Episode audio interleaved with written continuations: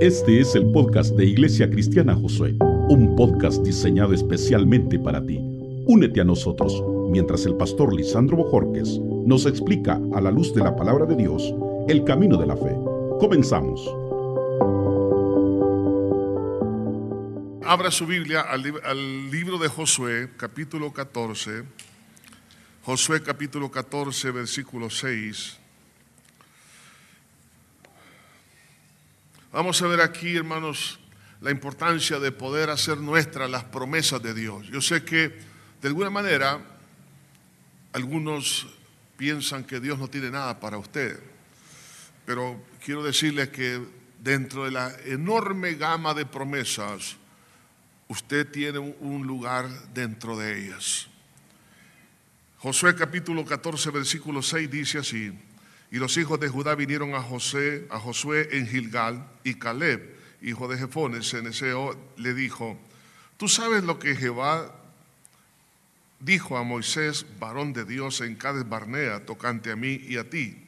Yo era de edad de 40 años cuando Moisés, siervo de Jehová, me envió de Cades Barnea a reconocer la tierra. Y yo le traje noticias como lo sentía en mi corazón. Y mis hermanos, los que habían subido conmigo, hicieron desfallecer el corazón del pueblo, pero yo cumplí siguiendo a Jehová mi Dios. Entonces Moisés juró diciendo, ciertamente la tierra que oyó tu pie será para ti y para tus hijos en herencia perpetua, por cuanto cumpliste siguiendo a Jehová mi Dios. Ahora bien, Jehová me ha hecho vivir, como él dijo, estos 45 años, desde el tiempo en que Jehová habló estas palabras a Moisés cuando Israel andaba en el, por el desierto. Y ahora, aquí yo soy de edad de 85 años. Todavía estoy tan fuerte como el día que Moisés me envió. ¿Cuál era mi fuerza entonces? Tal es ahora mi fuerza para la guerra y para salir y para entrar. Dame pues ahora este monte del cual habló Jehová aquel día porque tú oíste en aquel día que los anaseos estaban allí y que hay ciudades grandes y fortificadas. Quizá Jehová estará conmigo y los echaré, como Jehová ha dicho. Josué entonces le bendijo y dio a Caleb, hijo de Jefone, a Hebrón por heredad.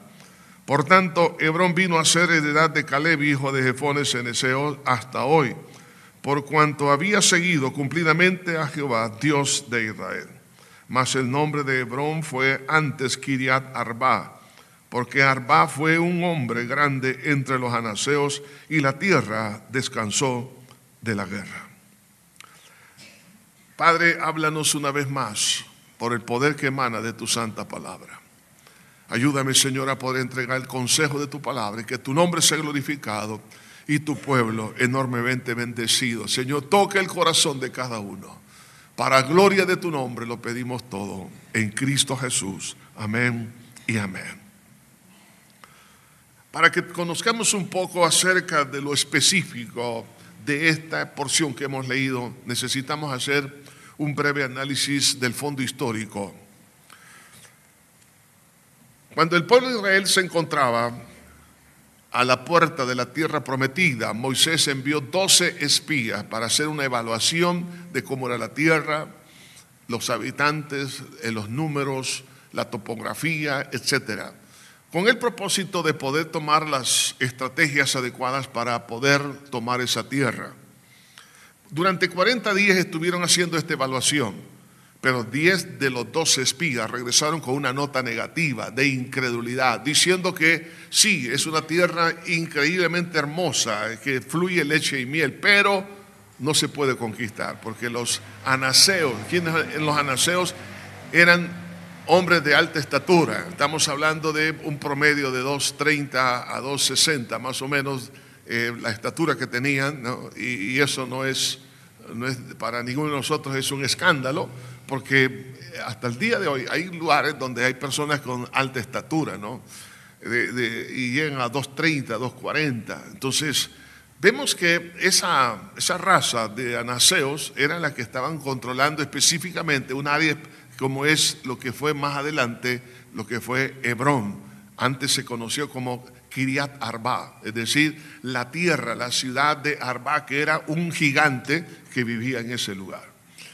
Entonces, a, raíz de la noticia de que realmente no se puede, oiga, tenga cuidado con esa palabra, no se puede. ¿Cuántos lo han escuchado una y otra vez? No se puede, no se puede.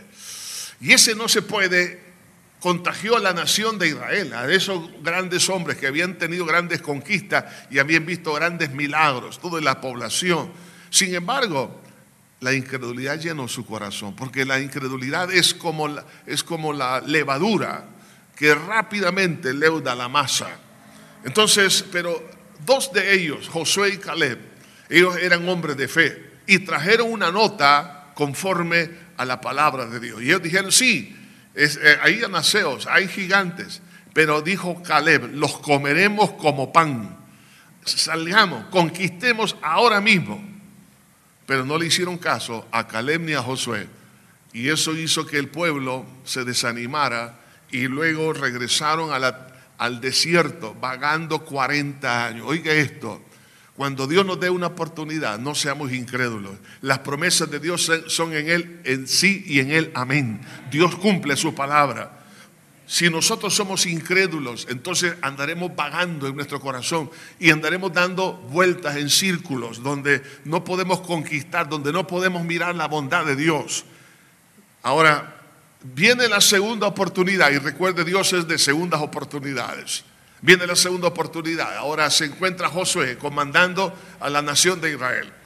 Eh, entran a la tierra prometida y en la medida que llegan a la, a la conquista y se reparten la tierra, una de las promesas que Dios se había hecho en forma particular fue algo tan específico, tan especial, porque la tierra se repartió por tribus, pero en este caso a través de una familia, que es Caleb y sus hijos. Le dijo el Señor a través de Moisés que la tierra que él pisó, que era lo que hoy en día es Hebrón, esa será tu heredad.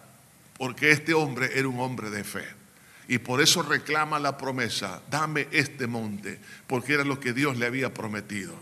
Entonces, ante esa realidad, nosotros nos encontramos de igual manera ante la promesa y las dificultades y nosotros nos encontramos viendo aquellas promesas de Dios. Y Dios nos dice, hijo, lo que yo te he prometido lo voy a cumplir. Caleb creyó la promesa, a pesar que habían transcurrido muchos años, pero él siguió creyendo y luego la vio con sus ojos.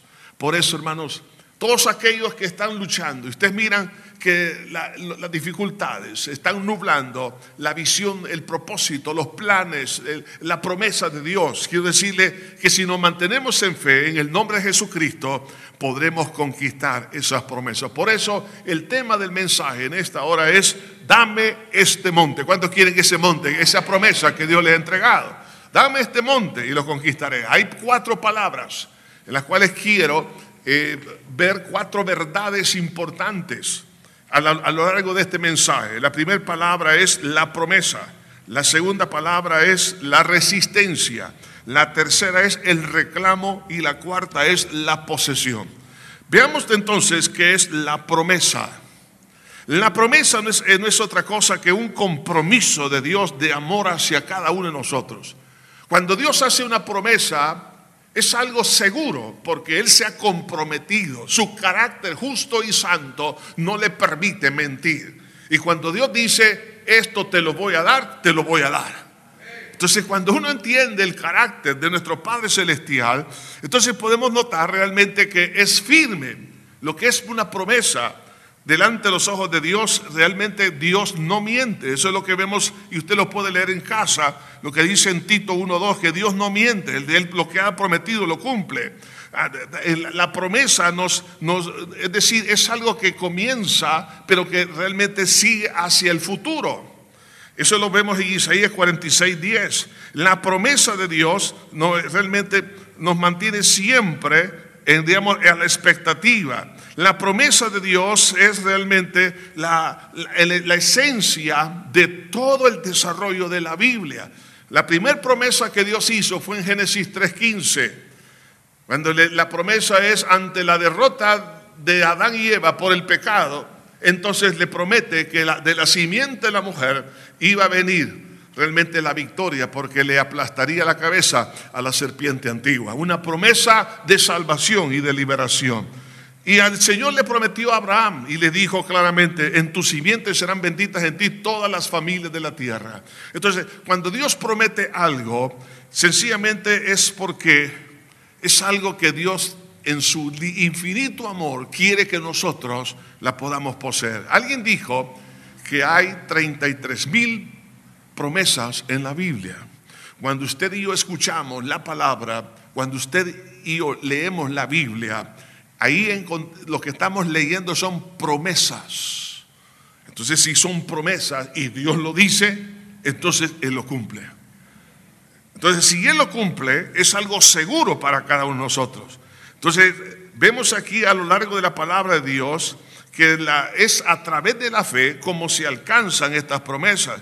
Y las promesas no es otra cosa que ya en la mente de Dios es un hecho, a pesar que todavía está para el futuro algunas de ellas. Cuando Dios dice algo, Él ya lo está viendo como un hecho. Nosotros tenemos que verlo de esa manera también. Si Dios me ha prometido, yo lo veo ya cumplido, porque Dios lo va a hacer. Además de eso, la promesa es un marco de seguridad y de cobertura divina.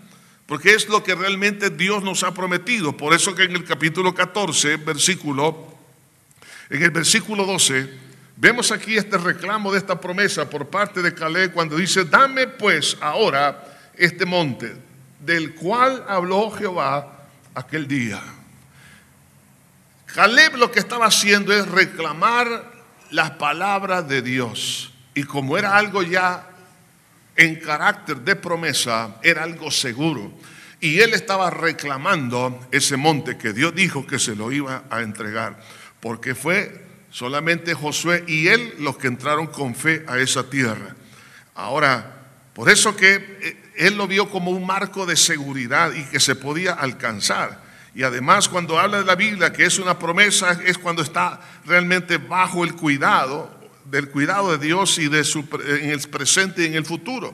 Las promesas de Dios nos cuidan, nos protegen ahora y el día de mañana. Ahora, si entendemos esa, lo que es la promesa de Dios, surge entonces una pregunta. ¿Por qué las promesas, no, aunque son para todos, se cumplen en algunos y en otros no? La promesa de salvación es para todos, dice la Biblia, porque de tal manera amó Dios al mundo. Ahí incluye toda persona, de toda raza, pueblo, tribu y lengua. Por eso es la promesa que Dios le hizo a Abraham. En tus simientes serán benditas todas, todas las familias. Y el término familia es el grupo étnico, todas las etnias de la tierra serán benditos. O sea, el, el deseo de Dios es para todos. Ahora, ¿Por qué no se cumple? Para algunos, en esencia, es por su incredulidad. Recuerden, fueron 12 espías los que entraron. Solo dos fueron creyentes y diez de ellos fueron incrédulos. Los diez espías no entraron a la tierra, murieron en el desierto. Oyeron la promesa, pero no la poseyeron. aquellos que creyeron, estoy hablando de Josué y Caleb, ya ancianos los dos, ellos sí vieron la promesa cumplida en ellos. Vemos esto muy claramente cuando Jesús nuestro Señor muere en la cruz del Calvario. Él estaba expresando su amor por el mundo y estaba expresándolo a través de su sacrificio para el perdón de pecado y darnos vida eterna. Un mensaje para toda la humanidad en toda la historia y en el futuro, pero también para los dos ladrones que morían al lado de él. Sin embargo, uno de ellos no creyó, se burló de Cristo. Porque dice la Biblia que se burlaba porque no creía que Él era el Cristo, el Mesías. Pero otro creyó. Y al que creyó, cuando le dijo, acuérdate de mí cuando vengas en tu reino, Jesús le dijo, de cierto digo, hoy estarás conmigo en el paraíso. Este entró a la tierra prometida, pero el otro no. ¿Será porque Dios tiene predilectos? No. Sencillamente es el que cree se salva y el que no cree se condena. Ahora, entendiendo esto, vemos ahora esta historia que los diez espías, aunque para ellos era la promesa y no poseyeron lo prometido, sencillamente fue por el pecado de la incredulidad. Pero por parte de los dos espías que creyeron, se cumplió la promesa del Señor. El Señor cumple lo que ha prometido a los que le creen a Él. Entonces, por eso vemos a lo largo de la Biblia cómo Dios le prometió a Noé, por ejemplo, un arco iris, que es donde dijo, esta será una señal, donde eh, el Señor se comprometía a no destruir la tierra a través del agua otra vez. Vemos la promesa que Dios le hizo también a David, que de su descendencia saldría el Cristo, el Mesías. La promesa que Dios ha hecho a lo largo de la, de la historia. Vemos la promesa que Dios le hizo a Abraham en Romanos capítulo 4. Vemos cómo esperó pacientemente a Abraham. Allá en, en Hebreos capítulo 6 del 13 al 15 nos habla que esperó la promesa y que el garante de esa promesa en Hebreos 7:22 es el Señor Jesucristo. Entonces, si tenemos tal, tal promesa de por parte de Dios, lo hizo en el pasado el Señor, lo hace ahora y lo hará el día de mañana, ¿por qué estamos nosotros caminando con tanto temor e inseguridad?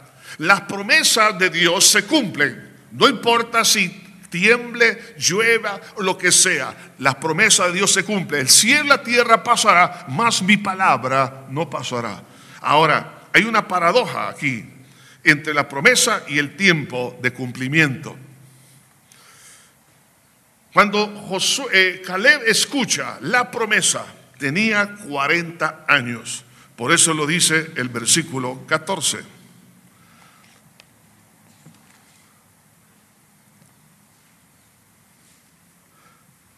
Perdón, versículo 7, versículo 7 del capítulo 14. Dice, yo era de edad de 40 años cuando Moisés, siervo de Jehová, me envió de Cades Barnea a reconocer la tierra. En el momento que él era parte de los espías, tenía 40 años. Pero esa promesa no se cumplió inmediatamente, sino que se cumplió 45 años después. Por eso que en el versículo 10 dice, ahora bien, Jehová me ha hecho vivir, como él dijo, estos 45 años después del tiempo que Jehová habló estas palabras a Moisés. Cuando Israel andaba por el desierto y ahora aquí, hoy soy de edad de 85 años. Entonces vemos ahí un paréntesis de 45 años. Sin embargo, a pesar del tiempo, Caleb no renunció a la promesa en el tiempo de espera. Algunas veces nos desesperamos porque el tiempo pasa. ¿Cuántos han estado viendo su calendario? ¿Cuántos están viendo el tiempo todavía donde no ha visto la promesa de Dios? Y esto lo desespera. No vea por favor su calendario, vea el calendario del Señor. Dios es soberano y Él sabe cuándo. No se atormente, por favor, como lo hacen algunos presos, ¿no? Que están marcando el calendario un día menos, un día menos, un día menos, un día menos. No, no. Sino que diga, Señor, yo pongo en tus manos el tiempo. Que el tiempo no me marque, sino que yo lo voy a marcar a través de tu tiempo, en tu soberanía, en el, en el kairos de Dios. Ahora, entonces este hombre no renunció a la promesa a pesar que pasó el tiempo. Continuó creyendo a la promesa que algún día la disfrutaría. Él sabía que la iba a disfrutar. Pero el tiempo pasaba, entonces uno se pregunta, bueno, si a la edad de los 40 años era el momento oportuno para poderla disfrutar. No, eh, tenía su esposa, sus hijos pequeños, etc. Pero ya a los 85 años, ¿cómo es posible que ahora en ese tiempo se iba a cumplir? Bueno, Dios sabe, hermanos, por qué permite algunas situaciones en cuanto al tiempo. Sin embargo, que como Dios sabía en, su omnisciencia que los días de Caleb iban a ser más allá de 85 años, entonces la edad de los 85 años se iba a convertir en la segunda etapa de su vida. Si usted está pensando ahora, ¿cuándo se va a, desarrollar la segunda etapa de mi vida? La segunda etapa va a ser en el día que Dios ha establecido para cada uno. Alguien dijo que la edad no nos envejece, sino nuestras actitudes. Y qué interesante, ¿no? Aquí vemos a, Caleb de 85 años diciendo, me siento como de 40. Y estaba tan fuerte y está. Ahora, pensémoslo dentro del contexto cuando está diciendo estas palabras. Lo que era, lo que era Hebrón o Kiriat Arba, antes de Hebrón, era tierra de gigantes. Ir a pelear contra gigantes. La tierra ya había sido repartida. Pero él, me imagino, así como estamos aquí, miramos el volcán de San Salvador. Y entonces él decía, yo llegué aquí 45 años atrás. Aquí estuve y anduve por todos estos lados, en los valles. Y entonces, y, Moisés me dijo que Dios me iba a dar a mí esta, esta tierra. Yo la he creído y la he soñado, la he guardado y no he dejado, no la he renunciado. Y ahora es el momento de reclamarla y decir, ahora que todos tienen repartida su tierra, fíjense bien, la repartición fue por tribus, pero la repartición para él fue personalizada para ti y tus hijos. Un buen pedazo de pastel para él. Yo sé que cuando cantan feliz, feliz cumpleaños, aunque sea un pedacito, pero queremos pastel. No, aquí era un buen pedazo. ¿Para quién? para el que cree en el Señor Jesucristo. Para el creyente. Ya no, mire, por eso quiero que vea, por favor, que Dios tiene un pedazo para usted y su familia. Dios tiene algo para usted. No solamente quiero que vea las promesas en forma general, sino en forma muy particular. Así que la edad de los 85 años realmente comienza la segunda etapa de este hombre. Así que el tiempo cuando usted y yo nacemos de nuevo, somos herederos de las promesas de Dios. A partir de ese momento, cuando Dios nos redime del pecado y de las garras del reino de Satanás, llegamos entonces a ver el cumplimiento del tiempo a lo largo de nuestra vida cristiana en muchos detalles, pero también el tiempo de la redención de nuestro cuerpo y de la vida eterna. Vemos entonces que las promesas, hermanos, se cumplen desde el momento que usted y yo nacemos de nuevo en el momento del transcurso de la vida en esta tierra, pero también más allá de la muerte. Las promesas de Dios no caducan, se mantienen firmes. Entonces, conociendo esto, debo de tener paciencia e interpretar bien el tiempo de la promesa. ¿Por qué? Porque las promesas se cumplen en diferentes etapas. Lo vemos en la lista de los héroes de la fe allá en, en el capítulo 11 de Hebreos. Varios de los que conquistaron esta tierra, por ejemplo en Hebreos capítulo 11, versículo 33, vemos ahí que las promesas se dieron inmediatamente, se cumplieron al instante. Cuando dice la palabra de Dios que por la fe conquistaron reinos, hicieron justicia, alcanzaron promesas, taparon bocas de leones. Estamos hablando que es algo inmediato. Así también podemos hoy en día recibir, por ejemplo, sanidad y vida inmediatamente. Podemos eh, encontrar el perdón de pecados inmediatamente. Cuando le decimos, Señor, perdona por mis pecados, límpiame con tu sangre. Podemos nacer de nuevo inmediatamente. Claro que sí. Pero hay, en algunos casos, hay promesas que se cumplen a mediano plazo. Por ejemplo, en el versículo 35, siempre de Hebreos capítulo 11, vemos aquí lo que dice en cuanto a las mujeres que recibieron a sus a sus muertos a través de resurrección. Dice, las mujeres recibieron sus muertos mediante resurrección. Es decir, que hubieron resurrecciones en el Antiguo Testamento, a pesar que ya no, ya no había esperanza, pero entonces vieron a, sus esposos, Dios hizo maravillas, en milagros, pero no fue inmediatamente, fue a mediano plazo. Es decir, hubo un tiempo, no sabemos cuánto tiempo, pero lo importante es que entendamos que hay promesas que se cumplen a mediano tiempo o mediano plazo. El caso de Job. Job, al enfermar, no sanó y sobre todo toda la, la tristeza de su, de su, vida a través de, lo, de tanto desastre a nivel matrimonial, a nivel de la familia, a nivel de salud, a nivel de la economía, fue una quiebra total, total, total, total. Creo que no ha habido un hombre que ha tenido una quiebra más profunda que la que tuvo Job. No solo fue una quiebra financiera, una quiebra eh, en cuanto a su matrimonio, una quiebra familiar, una quiebra financiera, una quiebra económica, una quiebra también de la salud, etc. Pero no fue inmediatamente sano, pero vino el momento cuando Dios lo sanó, no solamente su cuerpo, sino todo lo que había perdido, le fue restaurado el doble, dice la palabra de Dios. Entonces hay promesas que se cumplen a mediano plazo, pero hay otras promesas. Como la promesa tiene el tiempo, no solamente está en el pasado, presente y futuro, entonces hay cosas que en el futuro se van a cumplir. Por ejemplo, lo que vemos en la Biblia, lo que, el arrebatamiento de la iglesia, lo que es la vida eterna con el Señor, el, el estado eterno, todo lo que vemos en el libro de Apocalipsis, todo eso se va a cumplir después de la muerte. Por eso que en Hebreos capítulo 11, versículo 36 al 40, dice que aunque tuvieron buen testimonio en cuanto a la fe, no recibieron lo prometido. Oiga esto, no recibieron lo prometido. Estamos hablando promesas, no lo vieron, pero ¿por qué? Porque Dios tenía algo reservado para ellos, algo mejor. Entonces cuando uno empieza a evaluar esto, entonces uno dice, Señor, increíble. O sea que si yo no veo en esta tierra lo que tú me has prometido, no significa que tú no lo vas a hacer. Recuerdo a mi tía abuela cuando ella estaba a punto de morir, me dijo, mira, yo he orado por mis hijas por 40 años, pero yo sé que ellas van a venir a los pies de Cristo. Y murió tranquila y llena de paz. Más o menos unos 15 días después que me dijo esas palabras, en el cementerio, cuando yo prediqué, hizo el llamado y las dos hijas aceptaron a Cristo.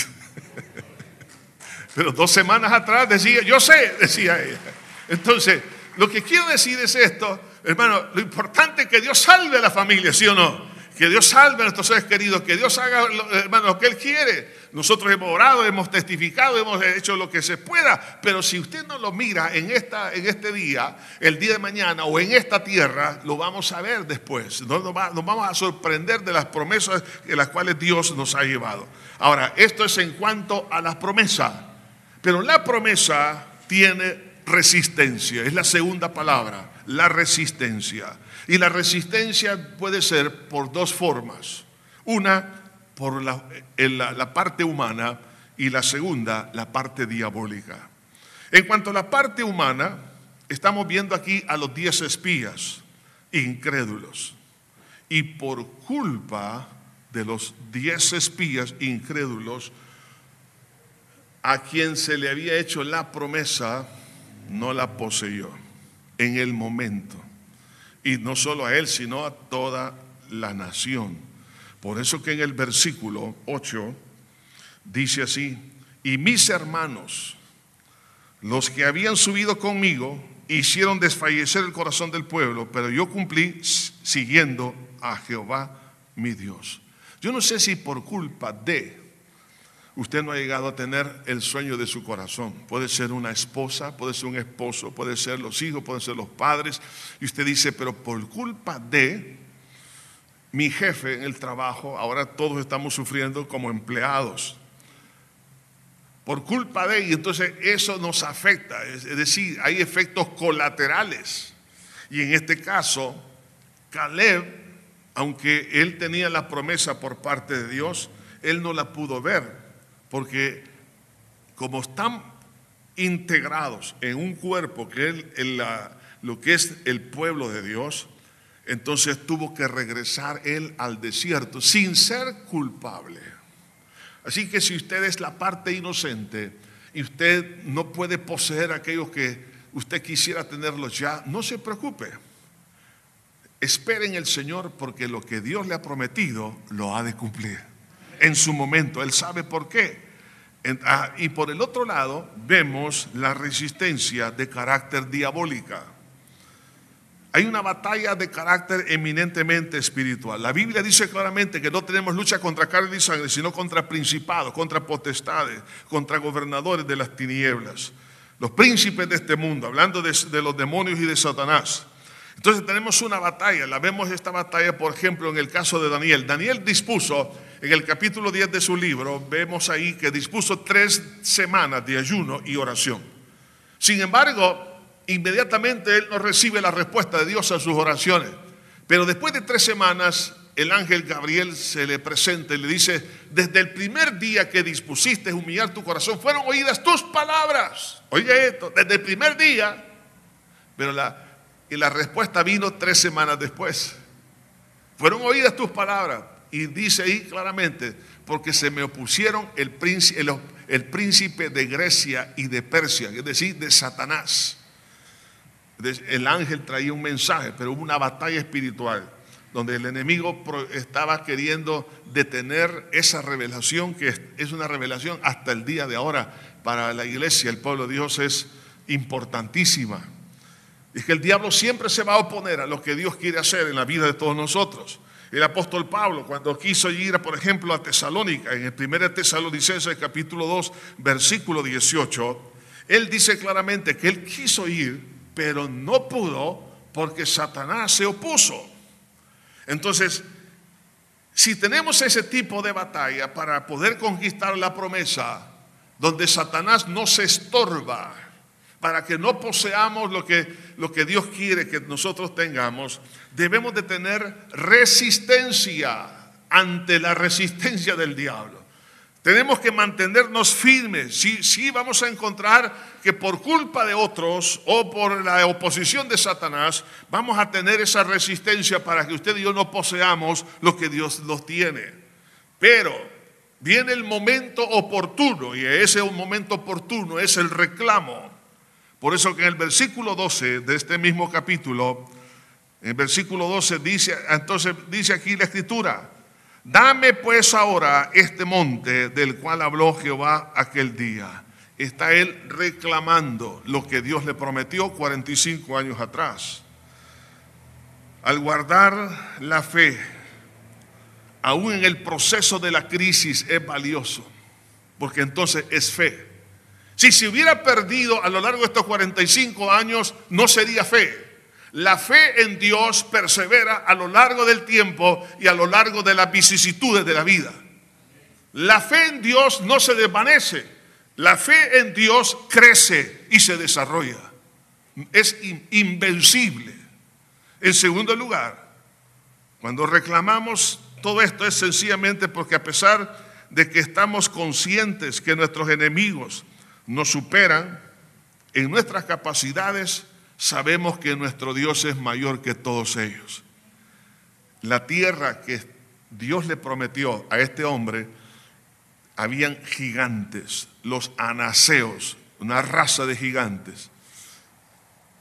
Pero él la reclamó, dame ahora este monte, no me importa. La promesa tiene un peso mayor que la oposición. El gigante que me está ahora estorbando no es gigante delante de Dios, es un enano delante de Dios. Por lo tanto, cuando usted y yo miramos la grandeza de nuestro Dios y la oposición realmente, Dios no tiene, hermanos, rivales. Entonces Jesús venció a todos los demonios, venció el pecado, venció la enfermedad, venció las maldiciones, venció el gobierno de Satanás, venció cualquier cosa que nos podamos imaginar.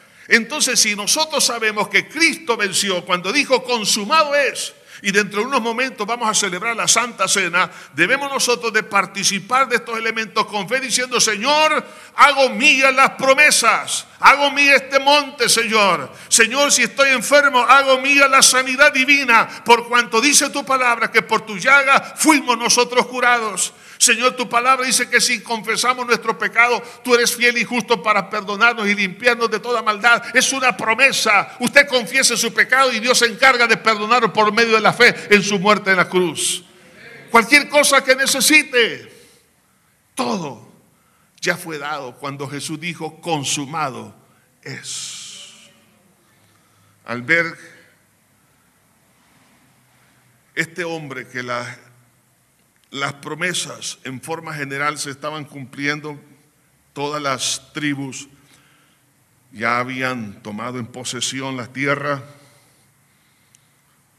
Él dijo, ahora mi pedazo. Sí, Dios ama al mundo, pero me ama a mí.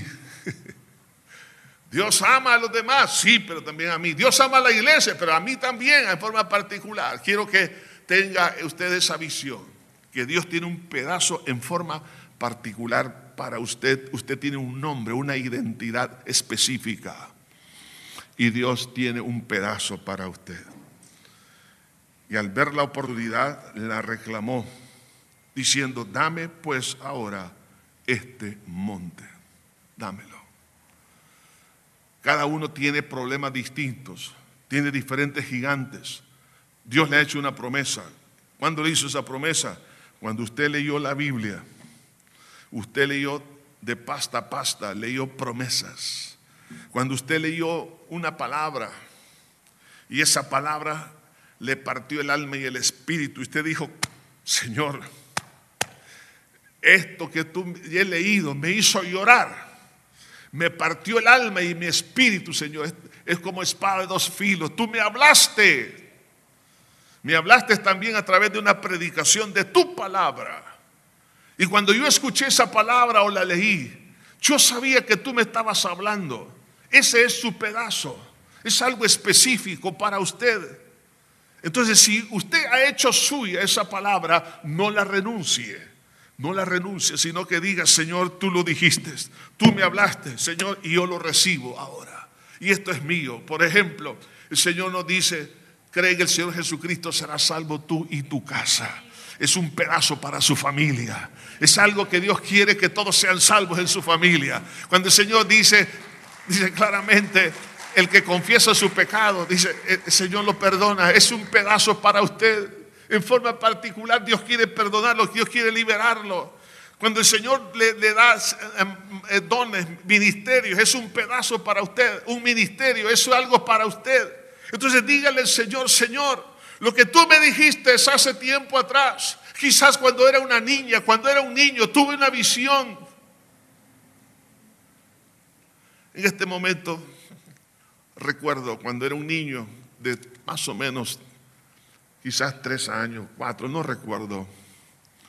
Estaba jugando en el patio de la casa y como a las 10 de la mañana, yo levanto mis ojos al cielo y veo una ventana.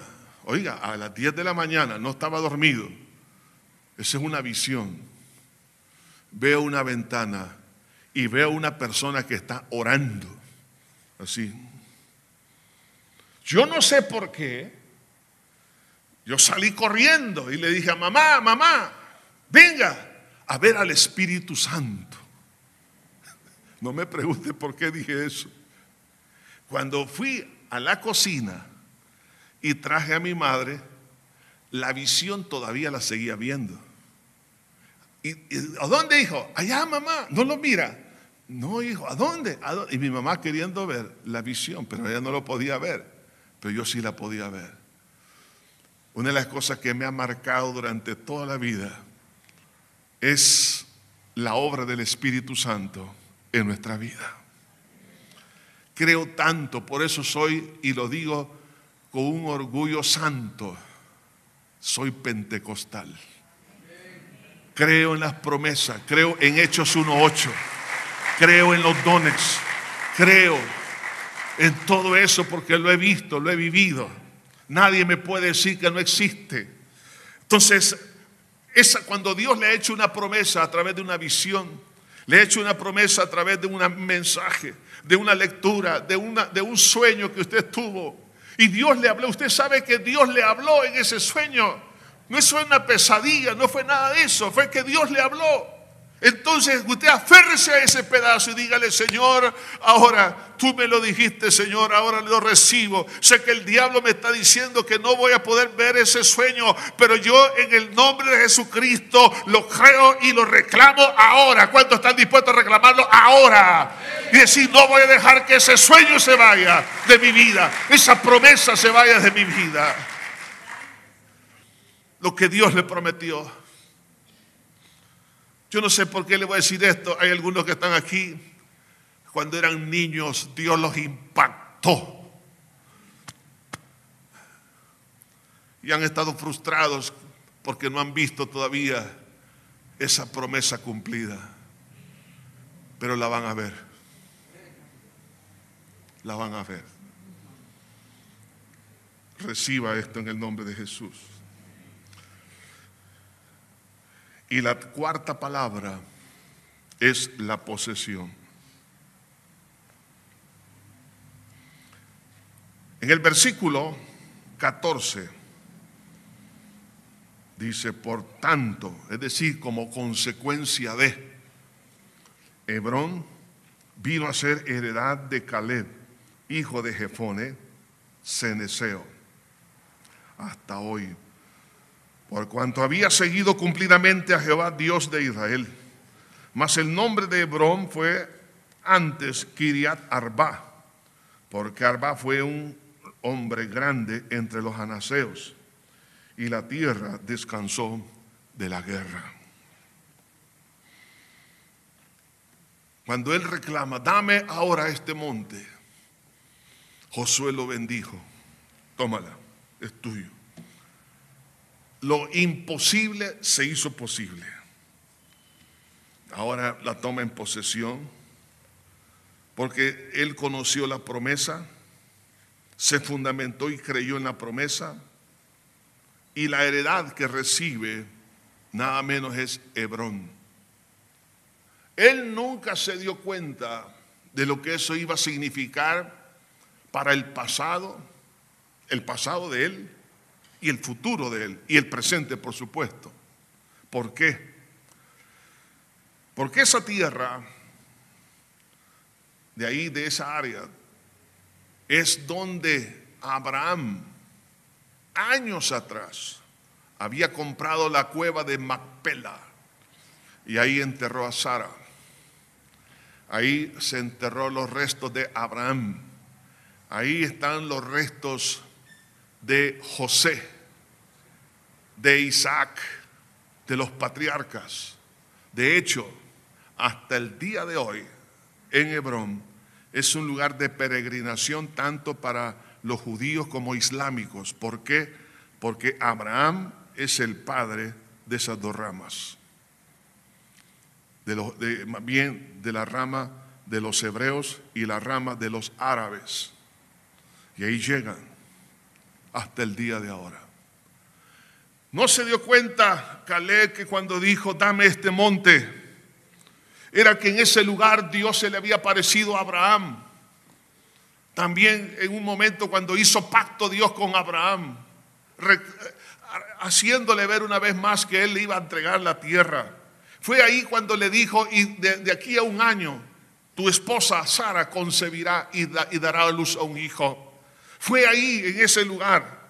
Pero más adelante se convierte en Hebrón, se convierte en una ciudad levítica, es decir, ahí estaba el, cerebro de la teología, del conocimiento de la palabra, porque los levitas eran maestros.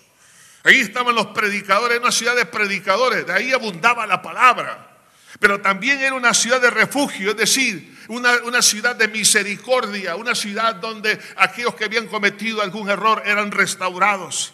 Era una ciudad también más adelante donde David fue ungido como rey de Israel por Samuel. Y fue esa ciudad donde la tomó por siete años David como capital de Israel, por siete años. Y después trasladó la capital a Jerusalén. Y hay tantas cosas que se hablan de Hebrón, pero fue la promesa. Mi pregunta es, ¿sabe usted hasta dónde llega la promesa de Dios? No, ni yo tampoco. Pero el abrazar la visión de Dios, la promesa de Dios, nos va a llevar lejos, lejos, lejos. Y después seremos como los que sueñan, como dice uno de los salmos. Señor, es increíble lo que tú has prometido. Ahora, hermano, cuando estemos allá con Caleb en el cielo, vamos a preguntar, Caleb, ¿sabías tú que cuando te dieron esta tierra, ¿sabías todo lo que iba a pasar con ese lugar? No, pero ahora va a estar contentísimo cuando se dé cuenta de todo lo que realmente ocurrió en ese lugar. Amados hermanos, usted y yo no sabemos hasta dónde nos va a llevar la promesa de Dios, pero tengo que reclamarla. ¿Por qué? Porque Cristo al morir en la cruz del Calvario, cuando dijo consumado es, fue el banderillazo de salida para que usted y yo reclamemos la promesa. Por eso se conoce como Nuevo Testamento, es decir, la promesa de Dios en el Nuevo Testamento, el nuevo pacto, en otras palabras, es cumplido por la muerte de Cristo. Cuando participemos de la Santa Cena, digamos, Señor, es mía, Señor, la promesa. Tú la hiciste efectiva por tu muerte y tu resurrección y está vivo y la vas a ejecutar ahora en día por obra del Espíritu Santo. Le animo ahora en el nombre de Cristo que reclame su pedazo. Señor Jesús, te pido que tú te glorifiques.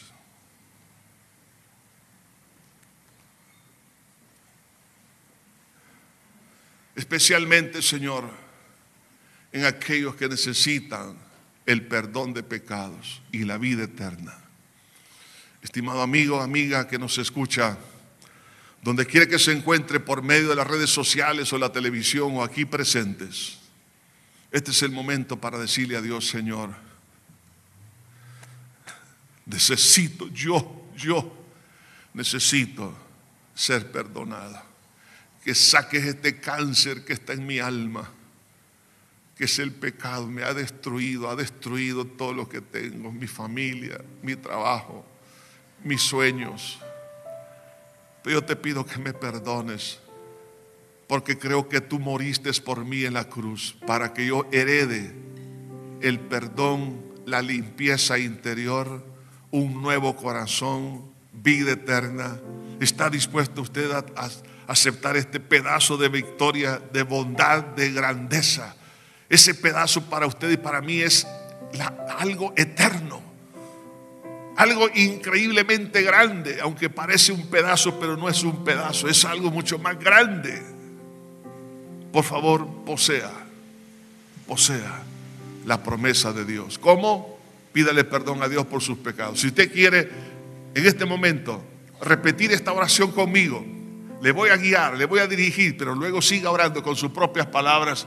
Diga conmigo esta oración ahí donde está. Padre eterno, me arrepiento de todo corazón por haber pecado contra ti, haber hecho lo malo delante de tus ojos.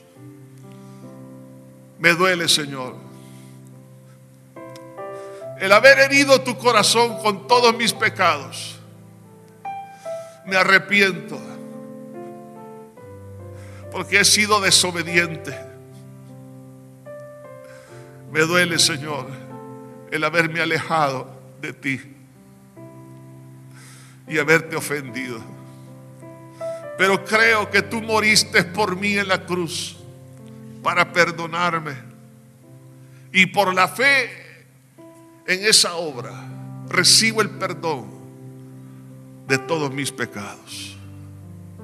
Límpiame con tu sangre de toda maldad, de toda rebelión, de toda iniquidad. Rescátame para tu gloria, Señor. Creo que resucitaste para darme una vida nueva y eterna. Por tanto, te abro mi corazón y te recibo como mi único Salvador y Señor de mi vida. Siga orando con sus propias palabras. Aleluya, Señor. Oh, glorifícate, Padre. Señor Jesús.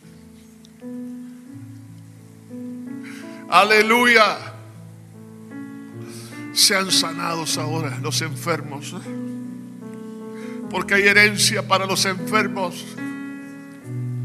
Toca a los padres que sean sanos de esa dolencia. El que no puede caminar, que camine ahora. Los paralíticos, los ciegos, los mudos, los que tienen alguna deficiencia. Padre mío, alguna enfermedad reciban sanidad. Señor, órganos nuevos ahora en el nombre de Jesús. Los que necesitan el perdón de pecados, Señor, reciban el perdón por medio de tu sangre. Padre mío, ahora mismo, Señor, hacemos nuestra la gama de bendiciones a través de tu muerte y nos mantenemos firmes en la fe. Señor, aunque pase el tiempo, aunque vivamos en batallas, pero el monte es nuestro, Señor. La promesa es nuestra. Señor, y la veremos con nuestros ojos. Recibe toda gloria, toda honra y toda alabanza. Gracias, Señor. Póngase en pie. Diga gracias, Cristo. Gracias Cristo. Alabe al Señor. Levante su voz al cielo con todas sus fuerzas. Sí, Señor. Gracias. Aleluya, aleluya, aleluya, Señor. Gracias, Jesús. Te adoramos, te bendecimos, buen pastor. Aleluya, Jesús. Santo eres, Señor. Grande eres, Padre. En el nombre de Jesús de Nazaret. Padre mío, sea tu nombre santificado. Te alabamos, te bendecimos, Señor. Qué lindo eres, Señor. Aleluya, Jesús. Aleluya, Señor. Ahora trae consuelo. Enjuga toda lágrima, Señor. Quita la desesperación. Huya la incredulidad. En el nombre de Jesús, los enfermos son sanos. Los oprimidos por el diablo son liberados en el nombre de Jesús. Señor, los que están bajo, Señor, las consecuencias de sus propios pecados o maldiciones son liberados porque tú te hiciste maldición por nosotros en la cruz para liberarnos de ellas, Señor. Padre mío, que los que están en la garra del, del diablo, en el reino del diablo, Padre, ahora reciban liberación. Salgan de ese Egipto espiritual. En el nombre de Cristo Jesús, Señor, con poder, Padre mío. Tú haces nuevas las cosas. Bendice, Señor, esta iglesia. Tú sabes ese pedazo para la familia, para el matrimonio, para los hijos, para papá, para mamá, para esta nación El Salvador. Señor, cúmplase lo que tú tienes para todos, Señor. Por medio de la fe en tu muerte, hacemos nuestra la promesa en Cristo Jesús. Amén y amén. Querido amigo, amiga, has escuchado el consejo de la palabra de Dios. Ahora, tome la decisión de fe. Abra su corazón a Dios. Ora con nosotros de la siguiente manera. Diga en voz audible, Padre eterno que estás en los cielos, me arrepiento de todo corazón por haber pecado contra ti. Reconozco que soy una persona pecadora. Me duele el haberte ofendido con todos mis pecados. Límpiame con tu sangre que derramaste en la cruz. Creo que resucitaste para mi justificación delante de tus ojos. Te abro mi corazón y te recibo como único y suficiente Salvador en Cristo Jesús. Amén. Ahora eres parte de la familia de Cristo. Queremos saber de ti Permítenos guiarte a tus próximos pasos en tu caminar con Cristo. Escríbenos al WhatsApp 7170 1844 o al correo pastores arroba iglesiajosué.org. Dios te bendiga.